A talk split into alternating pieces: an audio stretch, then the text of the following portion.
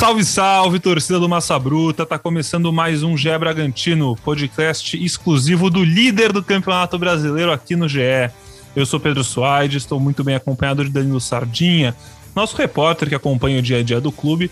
E hoje a gente vai receber um convidado pra lá de especial. Quem tá com a gente aqui nessa mesa virtual também é Fabrício Bruno, zagueiro do Braga, uma das referências desse time que está encantando o Brasil após metade do primeiro turno, segue na liderança, jogando um lindo futebol e derrubando gigantes pelo caminho. Fala, Sardinha, tudo certo contigo?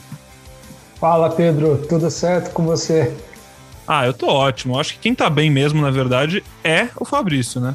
Fala aí. É. Tudo em paz, Fabrício? Fala aí, tudo bem? Boa noite, é um prazer falar com vocês. É, graças a Deus a gente, na temporada, vivendo um grande momento, né? Fruto de um trabalho muito bom que a gente vem plantando assim a cada dia, então a gente está colhendo frutos e temos muito mais a colher durante o restante da temporada. Não, e ontem né, mais um, uma vitória aí fora de casa, né, Fabrício? São Paulo, 2 a 1 né, de virada. Um jogo né, importante aí para essa sequência aí, manteve a invencibilidade, retomou a liderança, né?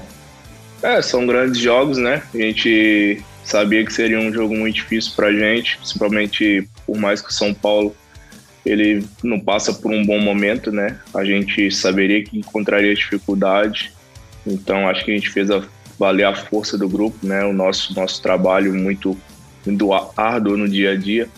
Então acaba que no final a gente colheu o fruto de uma vitória fora de casa, que foi muito importante para a gente na sequência do campeonato.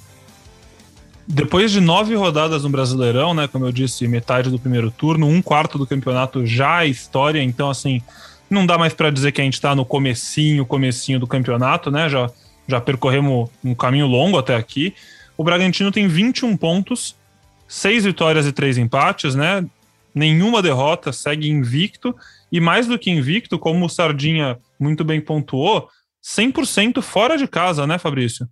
É, eu acho que a gente vem fazendo bons jogos, né? A gente pegou fortes, equipes fortes fora de casa, então isso demanda um pouco mais de concentração em relação ao jogo nosso que é praticado, né? E sem contar também na, na estratégia que o professor Maurício tem a cada jogo. Então, acho que a gente, acima de tudo, a gente fez grandes jogos contra grandes equipes, né? Equipes de nome, equipes de camisa. Então, acho que o desempenho ele é muito bom em cima disso. E a gente vem mostrando o que, que a gente vem buscar no campeonato. Fabrício, falando desse jogo de ontem, né?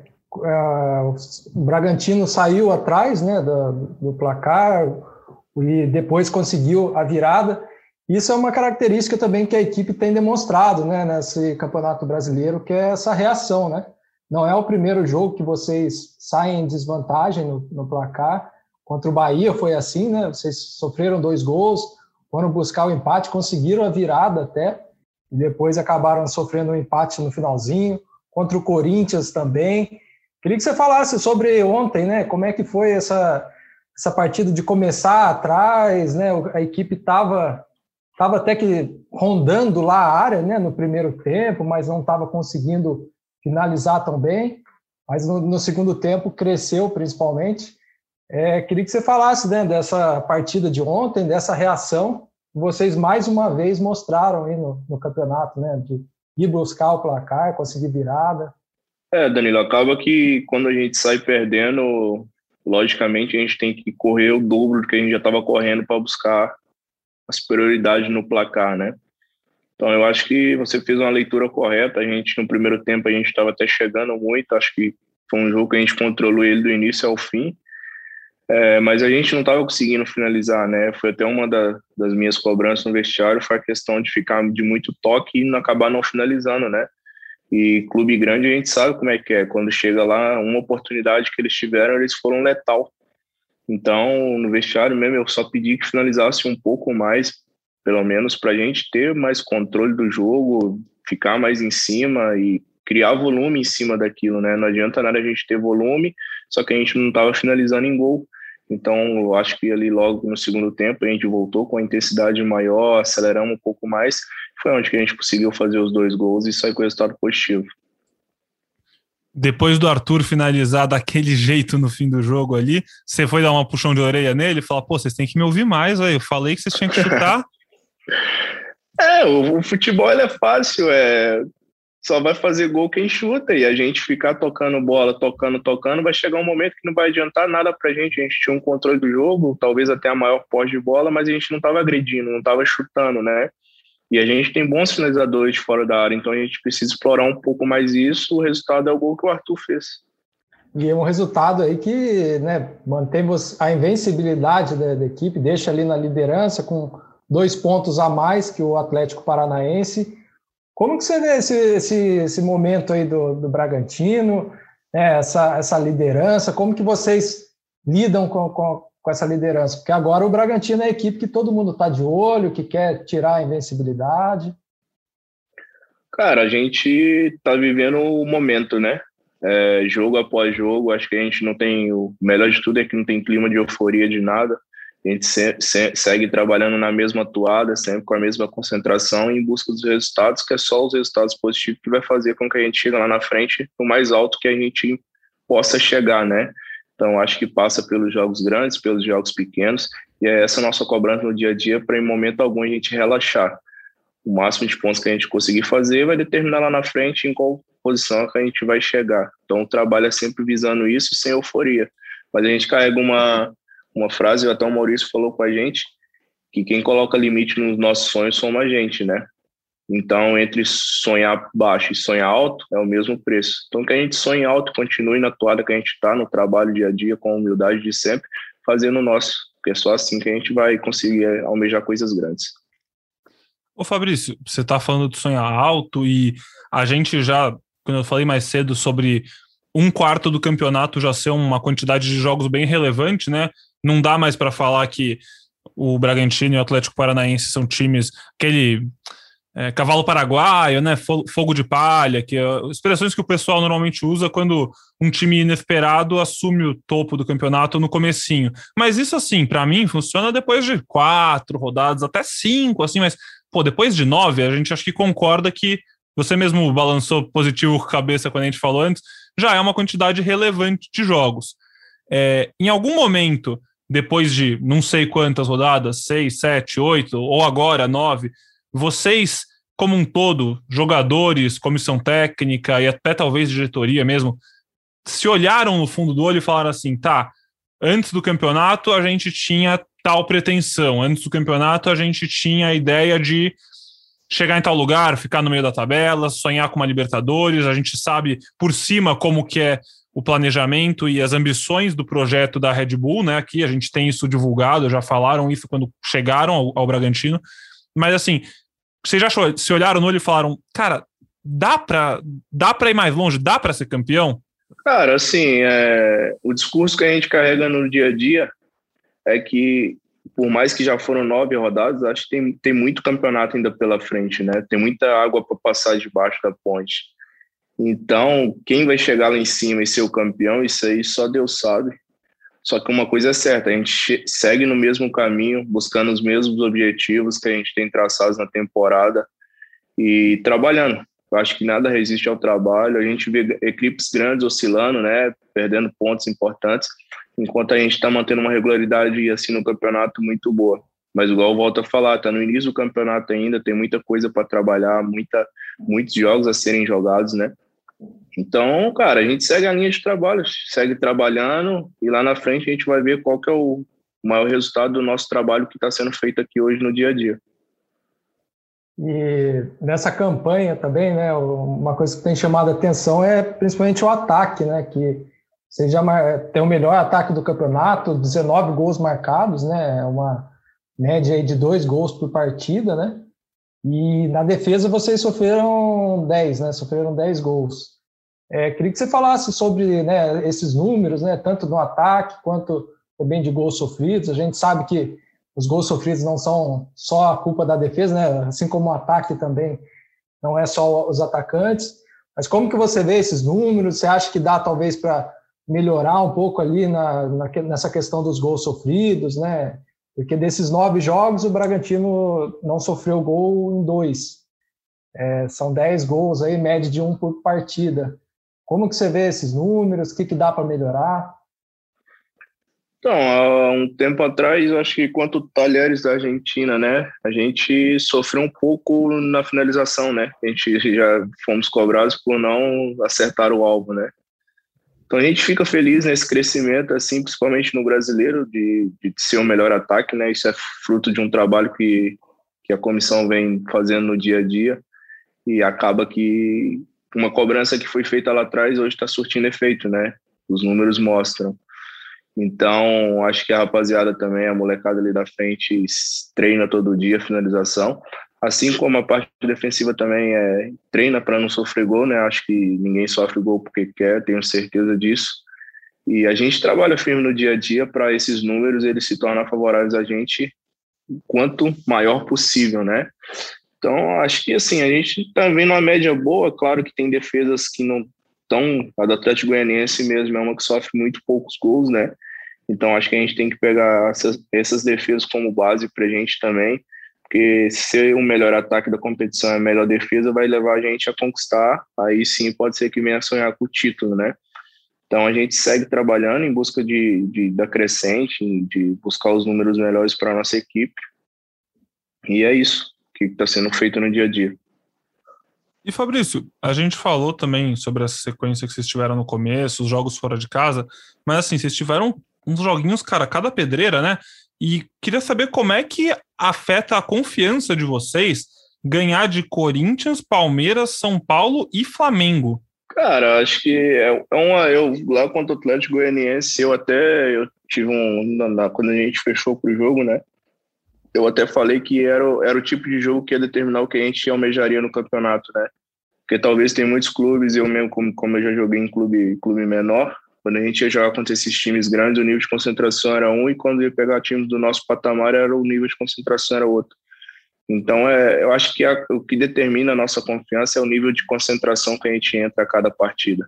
Porque a, a gente sabe que para chegar no mais alto nível, a gente depende somente da gente, a gente não depende de outro clube. Ainda, ainda mais hoje sendo líder do campeonato, todo mundo vai querer bater na gente, todo mundo vai querer derrubar nossa invencibilidade. Então, acho que o nível de, de confiança ele é mais relacionado ao nível de concentração. A gente está bastante concentrado na, naquilo que a gente quer, por mais que a gente ainda não tenha um ganhado em casa, né? Está oscilando um pouco em casa. Os três empates são três empates em casa. Então, acaba que a gente tá nessa concentração. Só que é uma, uma frase também que o Maurício usou contra a gente. A gente não pode usar o fato da equipe estar tá invicta ainda com medo de perder para continuar com essa invencibilidade. Então, acho que lá contra São Paulo a gente tomou gol, em momento algum a gente recuou e, pelo contrário, a gente elevou mais o nível de concentração, elevou a intensidade e conseguiu uma virada. Então, acho que essa concentração que a gente está tendo agora nessas nove primeiras rodadas está sendo muito regular. A gente não está deixando oscilar a questão da concentração. Isso está sendo muito importante nessa nossa, na nossa campanha. Fabrício, é, desculpa, só achei legal o negócio que você falou. Eu queria que você me confirmasse essa impressão, porque é uma impressão que eu também tenho como jornalista, como pessoa que assiste futebol mas achei legal que você, como alguém de dentro de campo, meio que validou ela também. Quando você, quando um time, por exemplo, o Bragantino pega um, um Bragantino não, desculpa, um time que quer ser campeão, quando o, o tipo de jogo que ele precisa vencer são os jogos mais traiçoeiros, né? Esse tipo de jogo contra o Atlético Goianiense, como você bem pontuou, né? Esse tipo de jogo que separa time campeão de time de meio de tabela. Você também acha isso? Os jogos que o, você vai pegar um rival que fica mais fechado, mais encardido, e não efetivamente o jogo contra o rival de seis pontos? É, exatamente. É porque, com todo respeito, as equipes menores são equipes que jogam, vamos dizer assim, um pouco mais pelo contra-ataque, né? Então, por isso que acaba se tornando um jogo traiçoeiro. Jogo esse contra o Ceará que a gente fez em casa semana passada agora. Então, acaba que. Por isso que, que, que o que determina nesses tipos de jogos são o nível de concentração. A mesma concentração que você tem que ter num jogo grande, onde você vai pegar um Flamengo que vai jogar de igual para igual, você vai pegar um, um Palmeiras, vai pegar um São Paulo que vem de igual para igual, é o mesmo nível de concentração que você tem que ter com essas equipes que vão contra-atacar em cima da gente, porque a gente é uma equipe que tem muita posse de bola, uma equipe que controla bem o jogo, que é muito agressiva, mas a concentração ela tem que estar na, na, a partir do momento do contra-ataque. Isso foi uma coisa que a gente conseguiu anular muito bem a equipe do, do Ceará, que a gente sabia da, da força do contra-ataque que eles tinham. Corinthians a mesma coisa. Então, assim, o Atlético Goianiense, principalmente, que é um clube, é um time que, que trabalha muito em cima da transição, né? Muitos gols dele são feitos em cima da, das transições defensivas dele. Então, acho que esse é o nível de concentração que eu toco no detalhe. A gente, o máximo que a gente tiver concentrado para encarar tanto os jogos grandes quanto os jogos pequenos, que vai determinar em qual posição a gente vai terminar lá na frente. E falando nessa questão de jogo traiçoeiro, assim, né? De quarta-feira, você acha que pode ser considerado um desse tipo, né? Porque o Cuiabá é uma equipe que ainda também não venceu né, no campeonato, está na zona de rebaixamento. Né? Você acha que também é esse jogo, é esse estilo de jogo que tem que ter essa concentração para né, não perder o, o, foco ali?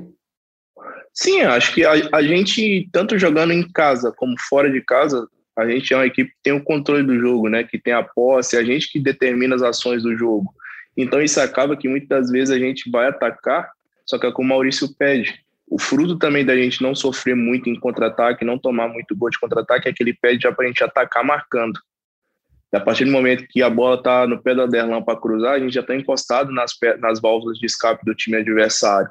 Então, acho que quanto o Cuiabá é um ponto a, ficar, a ser muito trabalhado e muito ligado também, justamente pelo Cuiabá ter um ataque muito rápido, com o Clayson, com os outros jogadores que tem.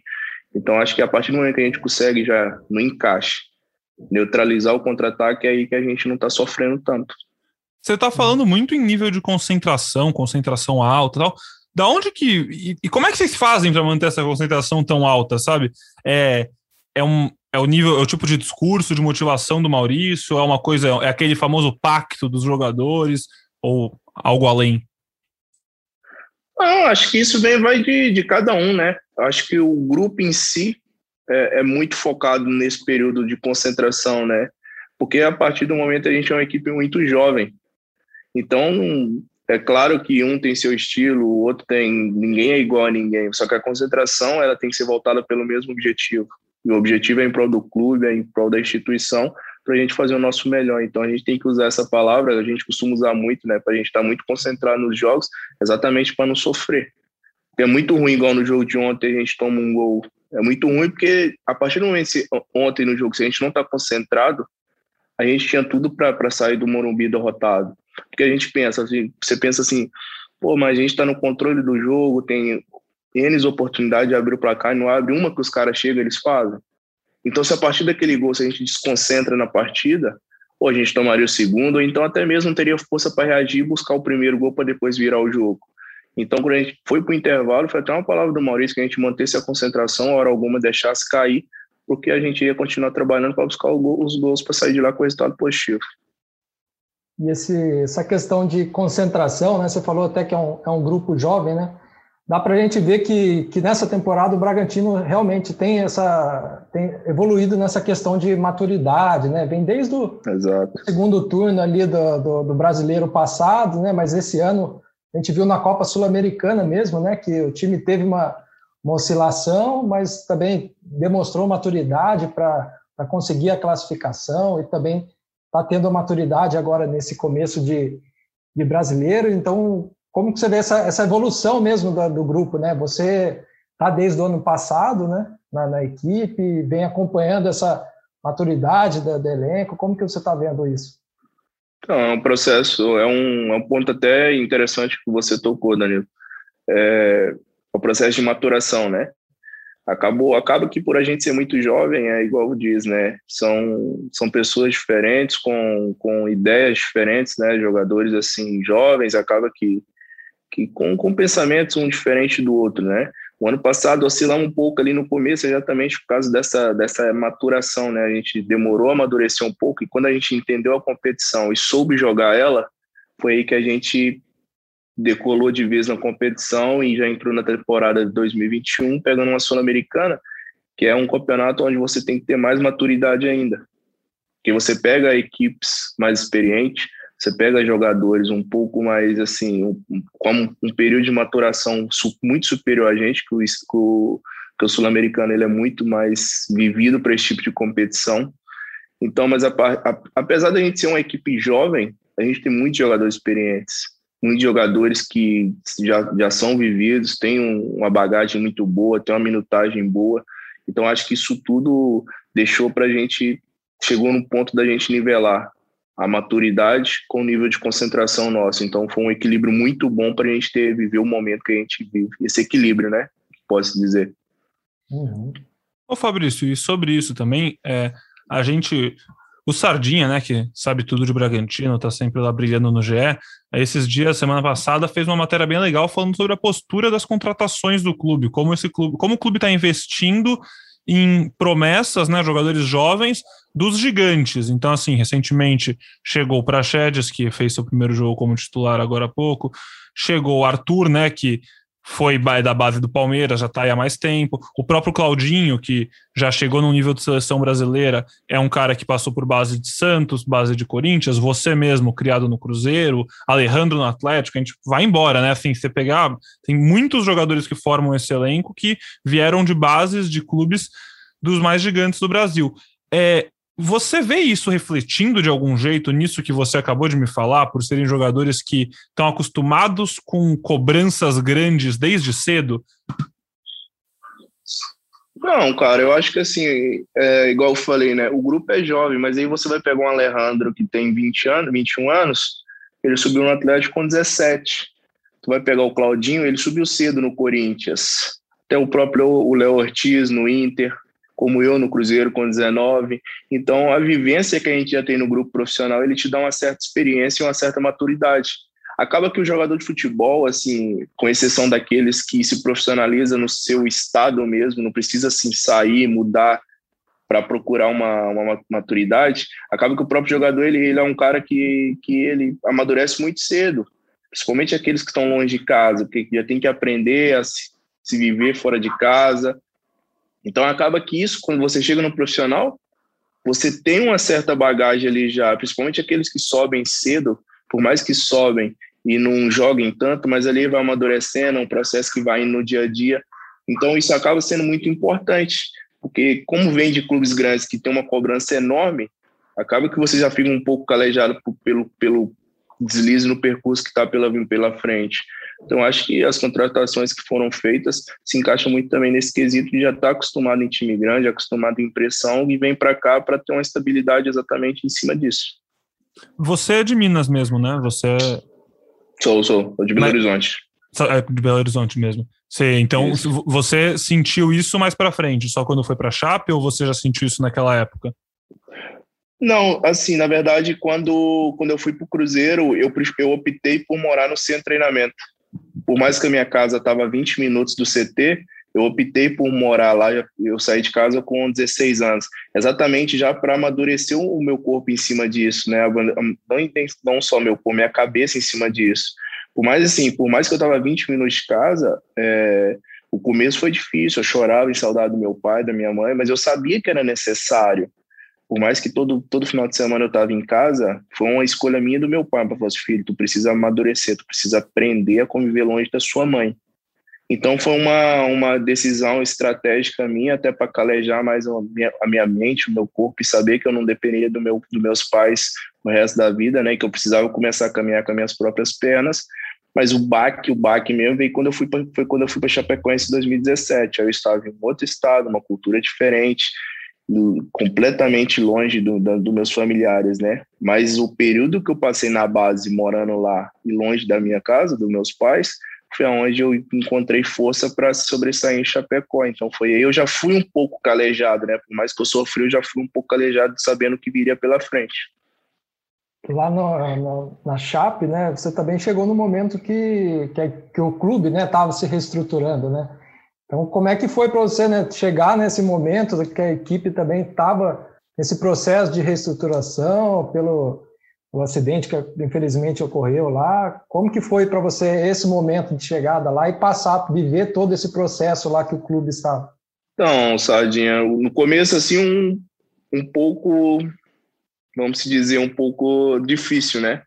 Em função de tudo que se passava, a cidade em si, de luto, é, aí eu vou para um estado completamente diferente, onde eu não conhecia absolutamente ninguém.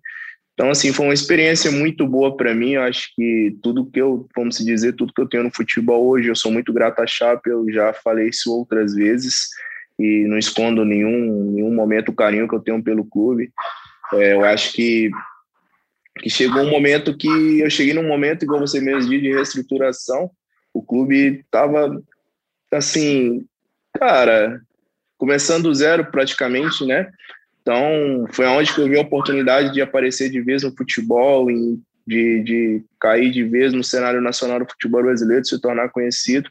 Então, assim, uma oportunidade que eu agarrei com, com as unhas e fui feliz, fui muito feliz lá e só tenho a agradecer e ser eternamente grato ao clube pela oportunidade. E, né, falando, a gente estava falando da, do perfil do Bragantino, de contratações, e eu conversei, né, conversando com o Sandro Orlandelli, coordenador técnico do, do clube, ele estava falando, né, que o perfil também dessas contratações se deve à filosofia de jogo do Bragantino, né, que, é, que gosta de um jogo intenso, de apertar lá o adversário no campo dele, de, enfim, tem já um, um estilo de jogo definido. Como é que foi para você, né, quando você chegou na equipe para se adaptar a esse estilo de jogo? Foi um processo fácil ou você teve que mudar alguma forma sua característica de algum de algum jeito para se adaptar a essa, essa filosofia da equipe? Então, Zardinha, assim, é, eu até tive uma conversa com o Sandro assim que eu cheguei, né? É, tanto no, na Chapecoense, quando você joga em clubes menores, você preocupa muito mais em se defender do que propor jogo, né? A verdade é essa. E o Cruzeiro também não foi tão diferente, apesar de ser um clube gigantesco. É, o treinador da época era o Mano, né? E o Mano é conhecido muito pelo seu jeito de contra-atacar, né? Se defende muito, fecha bastante para se contra-atacar. Então acaba que o estilo de jogo de Chapecoense e Cruzeiro era um pouco parecido na questão defensiva, né? Então, quando eu cheguei aqui, cara, era um pouco diferente, porque aqui você marca com linha alta, né? Você tem que, ao tempo todo, você tá pressionando e vai chegar um momento que você vai tomar nas costas, você tem que correr para trás. Então, por isso que no começo eu oscilei. Oscilei pelo fato de, de, às vezes, ter dúvida do que fazer, né? Porque com o Cruzeiro e com a Chapecoense, eu sempre fui acostumado a ficar lá atrás. Então, para mim era muito fácil, não só para mim, mas para qualquer defensor é muito fácil quando você só fica lá atrás. Você não está sujeito a riscos, né? Então, por isso no começo eu oscilei um pouco até entender e mudar minha cabeça, virar a chavinha e ter a coragem para executar as ações. Aí depois que eu fui entender, que eu fiquei um tempo fora, entendendo o processo e treino no treino a treino, aprendendo cada dia, dia o dia a dia, entendendo o que o clube necessitava, foi aí onde eu virei a chave e voltei a jogar. Porque eu acho que é difícil você sair de uma cultura do futebol e vir para uma outra completamente diferente, que aqui é intensidade, um nível altíssimo, é o tempo inteiro marcando pressão, é, e a hora que tem que correr para trás, tem que correr para trás. Então, acho que demorou um pouco isso, mas a partir do momento que eu consegui virar a chave, aí eu consegui ser quem eu sempre fui, manter a regularidade que eu sempre tive, principalmente nessa temporada. E agora que você já se sente confortável com esse esquema, como é que você gosta mais de jogar como zagueiro? É, assim, com um time que propõe jogo, ou você ainda se sente mais tranquilo na segurança de se defender, sair no contra-ataque? Porque Não, eu tenho a impressão, eu tenho a impressão que para o zagueiro às vezes é complicado isso de se expor muito, sabe? Porque ah, quando dá errado, a torcida vai xingar o zagueiro, parece, né? É, são é coisa da, da, da, vida, né? Da profissão em si, né? É porque é uma posição onde você não tem muito leque para erros, né? Você tem que simplificar ao máximo, porque se o atacante perde, tem um volante, tem um meia, tem um, tem um zagueiro, tem um lateral, o goleiro, até chegar no goleiro tem muita gente para o cara passar a bola, né? Então, eu, eu hoje eu me vejo jogando mais no estilo que a gente joga, de propor jogo, de linhas altas, até por ser um zagueiro, eu, ser um zagueiro muito rápido e muito forte, né? Então acaba que isso tem vantagem. Agora, você vai pegar um time que tem um zagueiro lento e que quer jogar nesse estilo, a partir do momento que tem uma bola nas costas, você não consegue, não tem força para voltar, porque a partir do momento que você olha que você tem campo para trás para correr, meu amigo, vou te falar a verdade, viu? Se você não tiver perna para correr, quando você olha o atacante, hoje em dia os atacantes são todos rápidos, e a partir do momento que você olha para ele e vê ele longe, cara, é abrir a, pé, a passada para trás e correr, não tem outra saída no CS. Até agora, em nove rodadas do Brasileirão aí, quem foi o atacante que mais te deu sueira? Assim, que você olhou e falou: Meu Deus, como eu vou correr atrás desse cara? Ah, eu, eu sempre costumo, eu, sim, eu sempre, nunca, na verdade, nunca tinha jogado contra, né? Joguei esse ano, foi o Bruno Henrique do Flamengo, né? Foi um cara muito rápido. Até um contra-ataque, um lance que até o Maurício usou em uma preleção nossa, que a gente toma um contra-ataque do Flamengo lá no Maracanã, sai quatro contra o Raul e a velocidade que o time volta, né? A solidariedade que a gente tem um, um pelo outro em ajudar. Então eu acho, acho o Bruno Henrique, acho que até pelo, pelo estilo de jogo, ser um cara ser um cara muito rápido. Ele tem uma né? passada assim, larga, né? Alto. Ele, é, tem uma passada A impressão larga. que dá na TV é que ele tá flutuando, parece. Ele vai muito. É, e é um cara que tem aí 1,82, 1,85 de altura, e é um cara que tem uma impulsão que não precisa nem falar, né? Pelos gols que ele faz. Então, eu acho que é um cara que, que hoje, assim, até, até aqui, foi o cara que mais me deu trabalho. E ali na, atrás, né? Você forma dupla geralmente com o Léo Ortiz, agora o Léo está na seleção, entrou o Natan, o Natan também entrou bem na, na equipe. Para você, assim, como que está o entrosamento com eles? Mudou alguma coisa? Saiu o Léo, entrou o Natan? De características diferentes? Não, acho que não muda muito, porque até porque o Maurício, ele, ele é um cara que, que o que ele trabalha com a equipe de cima, ele trabalha com a equipe de baixo, né? Então ele mesmo já falou isso em entrevista que para o cara, quando entrar no time de cima, o cara já saber bem o que tem que ser feito, né? Portanto, que eu já trabalhei com treinadores que trabalhavam os 11 titular e o restante não fazia o, o mesmo. Então, muitas das vezes, quando entrava no decorrer do jogo, ficava um pouco desorientado do que precisava ser feito.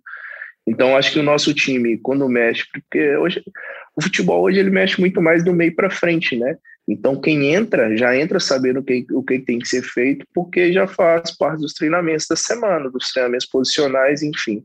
Mas assim, o Ortiz dispensa comentário, né? Acho que está na seleção por méritos dele, fez uma excelente temporada ano passado, vem fazendo uma excelente temporada esse ano também. E vem o Natan, o Natan um, garoto jovem, né? Veio do Flamengo, muito bom jogador, um excelente potencial também. Então acho que é um ajudando o outro para a gente sair vitorioso a cada jogo. E estava sendo feito isso com o Léo, e o Léo está na seleção, e está sendo feito isso também com o Natan. Acho que independente de quem jogar, o clube está muito bem servido. Uma característica também que eu estava dando uma olhada aqui nos seus números, né? Nessa temporada fez 25 jogos e, e só tomou dois cartões amarelos, né? Uma média baixa, principalmente ali atrás, ali, né? Não é, não recebeu muitos cartões, né? Você tem essa a característica, né, de não receber muito cartão? Ah, então, eu, eu faço, pode falar a verdade, eu, eu já passei 8, 10 jogos sem fazer falta, né? Não, não foge do meu estilo, até porque eu não sou um cara que fico dando bote até por eu saber da minha velocidade, da minha força física, então tem muito, muitos, muitos momentos que eu prefiro que o cara coloque na corrida para eu pegar ele na corrida, que eu confio demais na minha velocidade e sei que eu vou pegar ele na corrida, do que eu vou fazer uma falta só se for no último, no último lance, onde que eu não tenho um recurso mesmo, né? Fora disso, eu acho que eu, eu sempre tive números baixos, né? Expulsão eu tive só uma que foi contra o Coritiba ano passado, e, enfim, acho que não, eu nunca tomei muitos cartões assim. Eu já, já vou, para o meu quinto brasileiro disputado, então não, não é. Se for olhar meus números dos cinco brasileiros que eu disputei, eu, se eu tiver tomado aí 10 cartões amarelos, foi muito. É, eu vi aqui no Bragantino, você está com 46 jogos, né? E tomou seis cartões. Então, né, e, e, esse vermelho aí que você citou, né? É, seis cartões amarelos e só esse vermelho. Então é um número bem baixo mesmo. É, não, não sou de fazer muita falta assim, não sou violento. Não... Por isso que eu tenho, tem jogo que eu faço uma falta, os caras até reclamam, ah, amarelo para ele, amarelo para Pô, eu não sou violento, cara. Se tem uma coisa que eu não sou é violento, eu nunca prezei por isso e não vai ser agora que eu vou, vou fazer. E Fabrício, conta pra gente, quem que são suas referências como zagueiro? Aqueles caras que você olha assim, ou olhava quando era mais novo ainda e falava, puta, quero ser igual esse cara quando eu crescer. Então, eu eu sempre gostei muito do Juan, né? Que aposentou, eu hoje trabalho no Flamengo, né? Sempre gostei muito, então sempre acompanhei muito. Hoje, na atualidade, eu gosto muito do Thiago Silva. Acho que é um cara que me que me espelha muito não só em campo, mas também pelo fato de o extracampo dele, né?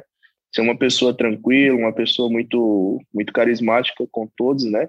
Sem sobre o futebol dele não precisa nem falar, né? O cara tá aí no seu, com seus 37 anos na seleção brasileira, então é fruto do trabalho dele, pelo profissional que é, né? E pela qualidade absurda que tem. Então, meu maior espelho hoje, eu olho assim, vejo muitos vídeos, é o Thiago Silva.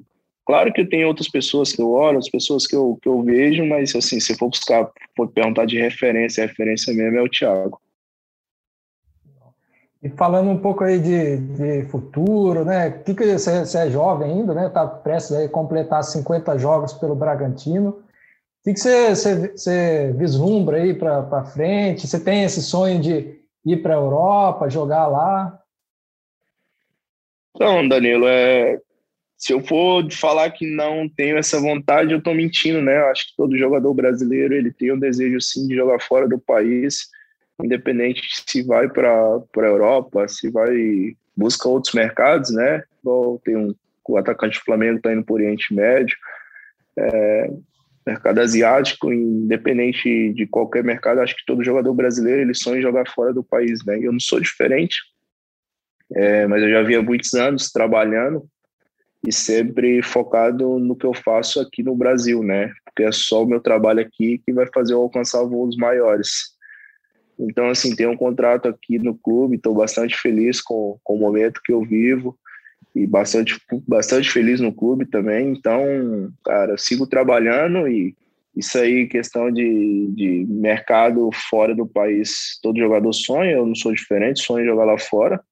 Mas isso aí eu deixo para os meus empresários, meus representantes tomarem conta, sigo focado aqui, fazendo o meu melhor cada dia para ajudar o máximo possível o clube ser parte de um ser de uma equipe que faz parte do grupo Red Bull já te proporcionou algo tipo de você saber que tem, tem clubes do mundo inteiro que fazem parte do mesmo grupo que isso pode facilitar que pode ter gente de olho assim mais perto ou isso nunca chegou assim digo oficialmente assim já alguém já conversou disso com vocês ó que é legal porque tem uma visibilidade maior ou nunca não, até porque o clube ele já deixou claro que as outras equipes, vamos dizer, as outras franquias, né, tanto o time da Alemanha, da Áustria e dos Estados Unidos, não tem preferência nenhuma em cima dos jogadores, né? Então acaba que, que isso não, não muda nada, ninguém nunca falou isso com a gente. A gente segue trabalhando em busca do, do, do, do nosso, né? No nosso trabalho no dia a dia, em prol do Red Bull Bragantino, e o que vem pela frente, isso aí a gente deixa com quem tem que tomar conta desse, desse detalhe.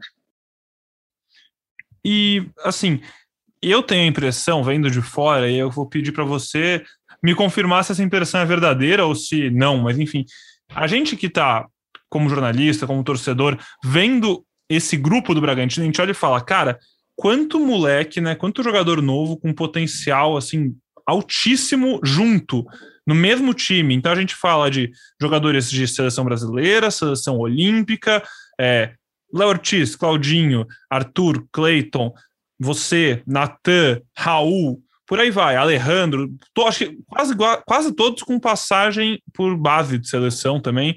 Vocês têm, assim, o sentimento interno, olhando no treino, de que tem uma coisa especial acontecendo, assim, que, putz, esse grupo realmente tem um algo a mais, saca? Então, acho que ele tem um algo a mais até pela idade e filosofia de jogo do clube, né?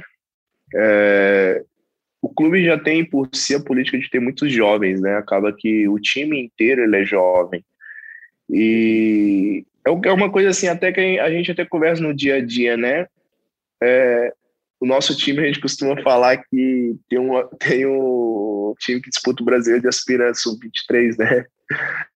Aí a gente até costuma brincar, a gente fala, não, aí o, o Sub-23 tá jogando Sub-17, pô, o Sub-23 mesmo já tá jogando profissional. Até pela, pela idade que a gente tem, né? Pela, pelo, pelo perfil de contratação, né?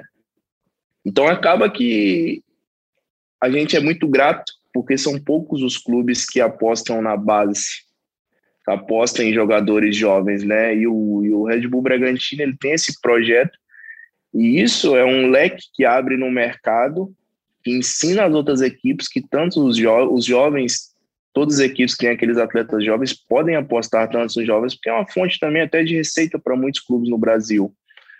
Então, acho que a gente se sente um momento especial exatamente por isso, pela oportunidade que a gente tem de tão jovem mostrar o nosso talento em um campeonato de nível altíssimo, que é o Campeonato Brasileiro.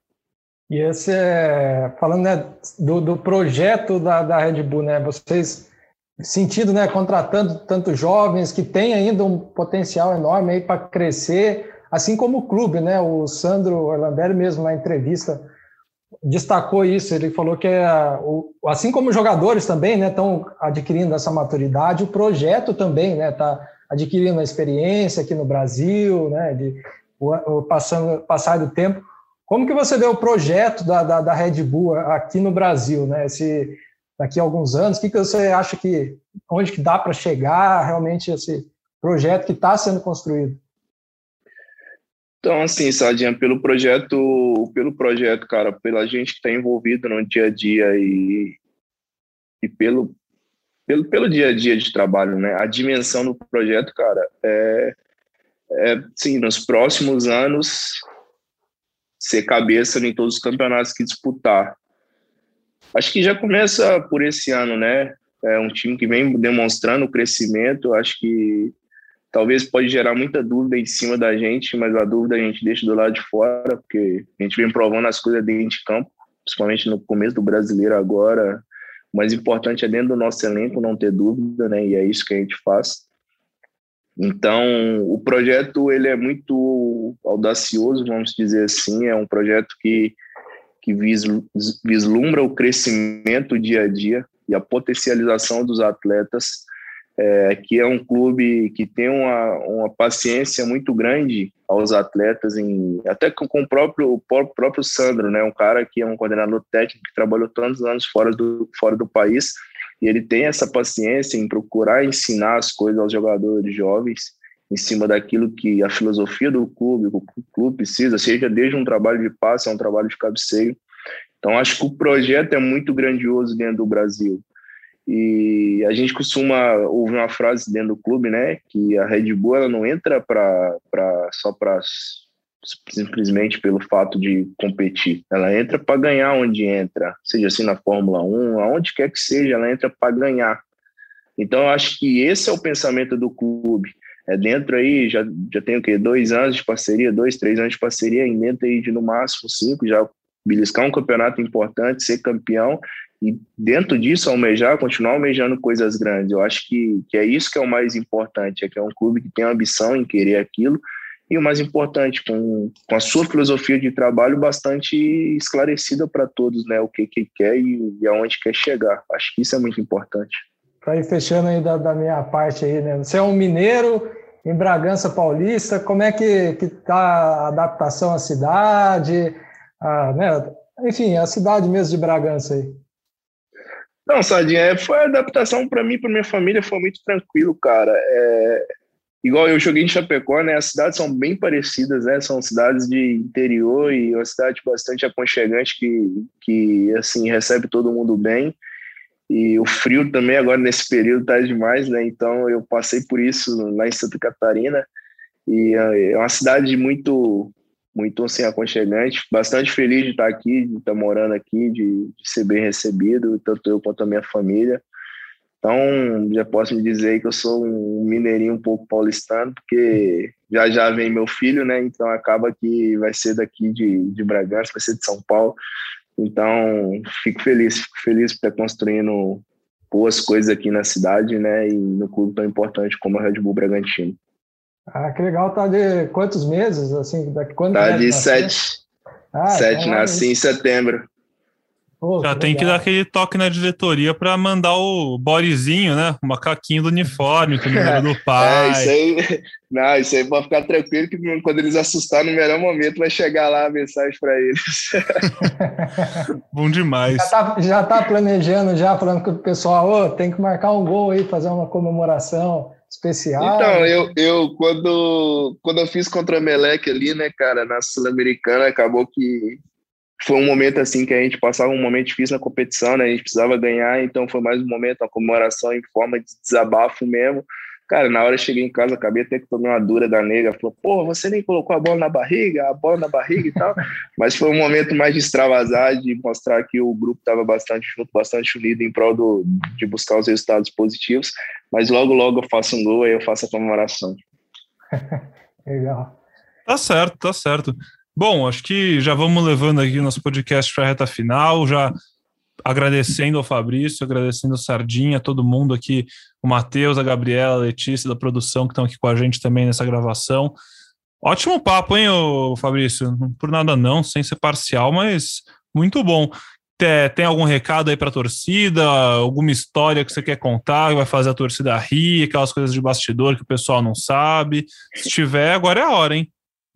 Não, história não tem não. Só queria agradecer, acho que desde quando, quando eu cheguei no, no Red Bull, tenho recebido bastante carinho de toda, toda a torcida, né? Recebo inúmeras mensagens de apoio, até nos momentos de dificuldades que eu passei, muitos me apoiaram. Então, só queria agradecer o, o carinho mesmo da torcida e podem contar comigo porque precisar aqui no clube, que sempre me dedicarei de corpo e alma por este clube. E a você, Pedro, ao Danilo e aos outros que estão na live pela oportunidade de falar um pouco sobre a minha trajetória e eternamente grato. Obrigadão mesmo pelo, pelo papo, Fabrício. Gostei muito de bater um papo com você. E parabéns né, pelo seu desempenho individual e também pelo desempenho da equipe e pelo que vocês estão fazendo aí nesse campeonato brasileiro, que consigam manter essa boa fase aí. Obrigado, Danilo. Pode ter certeza que a gente vai continuar trabalhando para manter essa crescente. Muito obrigado, Fabrício. Obrigado, Danilo. Fabrício, de novo, parabéns, assim como disse o Danilo, por todo momento. Parabéns pelo filho que está a caminho. Um abraço aí na sua esposa, que, que ele, quem sabe, um moleque pé quente. É, é menino mesmo que você falou? Filho, só já menina, assumi, é menino? Menina. Quem sabe o moleque pé quente já não chega e vê o filho, o pai levantando taça, comemorando o título. Deus tá quiser. maluco. Isso aí ia Se ser Deus bonito quiser. demais. Obrigado. Obrigado, tá certo. Viu? Obrigado. O Bragantino volta a campo, então, na quarta-feira, seis da tarde, recebe o Cuiabá. Cuiabá, que hoje é o 18º colocado do Brasileirão, tem quatro pontos em sete partidas, apenas quatro empates e cinco derrotas, não venceu nenhum jogo. O Bragantino chega favoritíssimo, mas como a gente já falou aqui no podcast, o Fabrício Bruno muito bem confirmou para a gente, esse é o tipo de jogo traiçoeiro. Então vamos ficar de olho nisso. E no fim da semana a gente está de volta aqui para falar sobre essa partida, prever os próximos passos, né? Os próximos jogos do Sardinha são complicados, viu? O Bragantino depois vai enfrentar o Atlético Paranaense, que está ali na cola, e aí já é mata-mata do Sul-Americana contra o Independente Del Vale. Sim, tem uma sequência aí, né? Esse jogo, como a gente destacou aí, né? Traiçoeiro contra o Cuiabá, depois um confronto direto lá pela ponta contra o, o Atlético Paranaense. E na semana que vem, esse jogo contra o Independente Del Vale, vai ter a altitude também como adversário, né? Jogar lá, no, lá fora com a altitude é sempre um, um adversário para as equipes brasileiras, né? Mas o Bragantino vem vindo numa boa fase e tem tudo aí para conseguir passar bem por essa, por essa, por essa sequência, né? Quero também dar destaque à equipe feminina do, do Bragantino, que nesse final de semana conseguiu a classificação para as quartas de final do Campeonato Brasileiro Feminino A2. Bragantino que havia perdido o jogo de ida por 1 a 0 contra o JC no domingo enfrentou em Jarinu o JC e goleou 4 a 0. É, dois gols da Rosane, um da Ariel, um da Raquel. E agora vai enfrentar o Atlético Paranaense, né? Os dois times ali brigando no Brasileirão masculino pela ponta vão se enfrentar nas quartas de final do, do Campeonato Brasileiro Feminino A2. Rivalidade quente, então, muito bom. Aqui você também vai ficar por dentro de tudo que está acontecendo no Brasileirão Feminino. Sempre fica de olho lá no ge.globo barra Bragantino para ver que, que de bom o Sardinha está aprontando. E por hoje a gente vai ficando por aqui com esse podcast super especial, com um convidado do mais alto calibre possível, zagueiraço, xerife do Bragantino, titular do atual líder do Brasileirão. Que momento que vive o Fabrício e o clube. Muito feliz, muito, muito bom esse podcast, viu, Danilo? Muito obrigado aí pela participação. Um abraço, faça seu último comentário aí para essa semana cheia de esperança e luz para o torcedor do Bragantino. Valeu, Pedrão. É, uma semana que, mais uma semana aí, que boa para o Bragantino, né? O time vindo nessa sequência, invicto. Vamos aí, torcer para continuar nessa, nessa boa sequência. Agradeço aí a sua participação novamente, sempre um prazer. Obrigado também a, Letícia, que está na, na edição aí do podcast. Vamos aí o próximo episódio aí se, se vem as novas, boas notícias, né, para a gente comentar aqui de novo. Tá certo, é realmente uma segunda-feira depois de ganhar do São Paulo de virada no Morumbi, não tem como ser ruim, viu? Muito obrigado então a você que ouviu a gente até aqui, agradeço sempre sua audiência. Já falei também, segue a gente nas redes sociais, segue a gente nos agregadores de podcast, vai lá, se você se inscrever no Jair Bragantino no Spotify, onde for, você vai receber uma notificação sempre que sair um episódio novo e vai ficar por dentro de tudo que tá rolando com o Massa Bruta, tá certo? Hoje a gente fica por aqui, um forte abraço e até a próxima.